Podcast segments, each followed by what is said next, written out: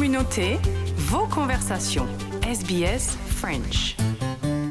Monsieur l'ambassadeur, on est à l'ambassade de France ce soir pour votre farewell, votre pot de départ. Vous avez dit dans votre discours trois ans, trois semaines, trois jours. Ça y est, c'est la fin.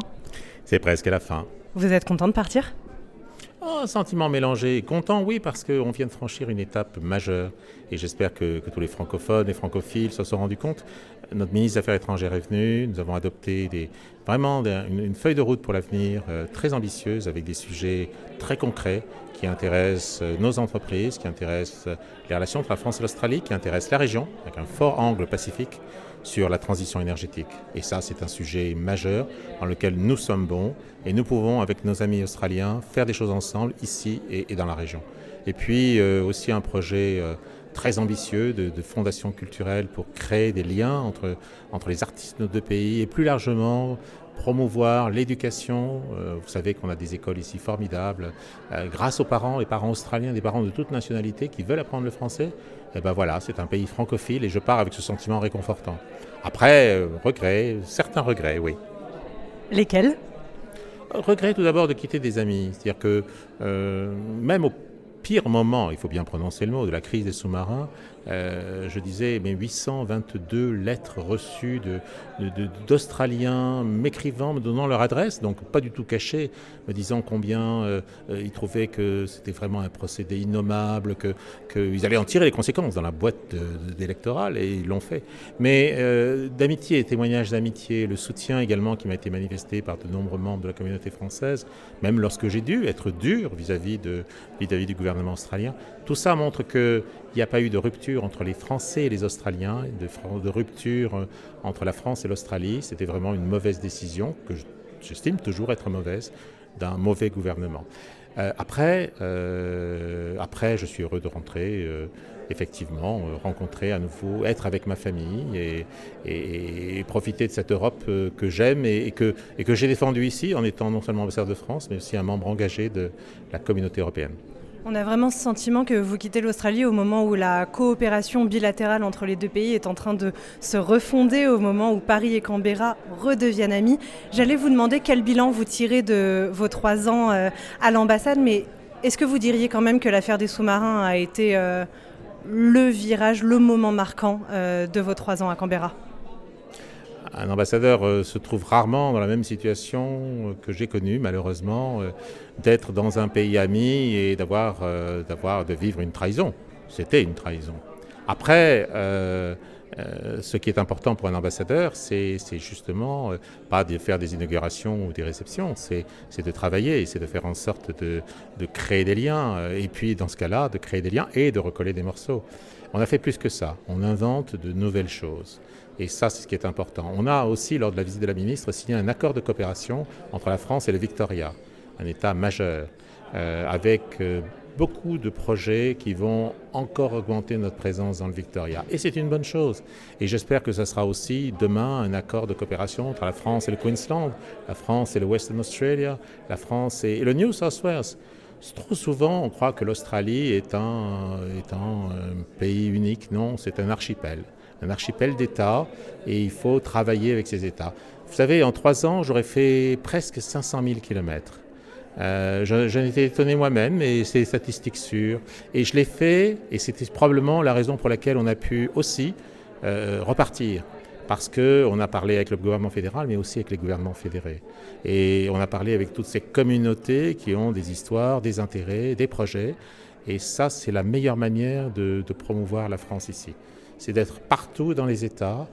Et oui, je pars euh, au meilleur et au mauvais moment. Au meilleur moment parce que, enfin, non seulement on est revenu euh, avec des projets ambitieux, mais on est même encore plus ambitieux qu'on était auparavant. Donc, c'est un beau résultat et je crois que notre ministre était très contente et l'a dit. Mais également au-delà, bah, c'est un mauvais moment parce que c'est vrai que c'est maintenant que tout ça va fleurir. Mais c'est excellent. Euh, mon successeur euh, qui est très engagé d'ores et déjà, euh, va, développer tout cela et, ira même plus loin. Et c'est le mouvement naturel de la relation entre la France et l'Australie. Nous pouvons faire énormément de choses ensemble. Justement, je voulais vous demander, vous venez d'évoquer des projets qui, ça y est, ont été signés, la facette sur la transition énergétique, la facette euh, sur la culture, il y a aussi la sécurité défense.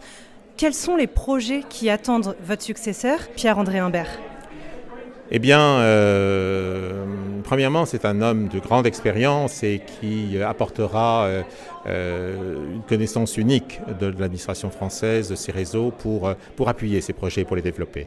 Ça, c'est la première chose, c'est vraiment une bonne chose. La deuxième, c'est qu'il il y a des projets à état de maturité différent dans la feuille de route. Les principaux projets sont agréés, financés et ont été annoncés immédiatement. Donc, ils commencent tout de suite. Euh, on les verra à l'œuvre dès 2024. Ça, c'est remarquable dans, je dirais, dans, dans des accords dans lesquels on s'engage à des choses qui parfois restent nébuleuses très longtemps. Mais après, il y a encore plein de secteurs. Il y a des secteurs économiques dans lesquels nous ne sommes pas suffisamment présents, sur toutes les questions de transport. Nous avons un formidable groupe d'entreprises ici qui sont des entreprises avec un fort potentiel pour répondre à des besoins de transport qui se posent ici.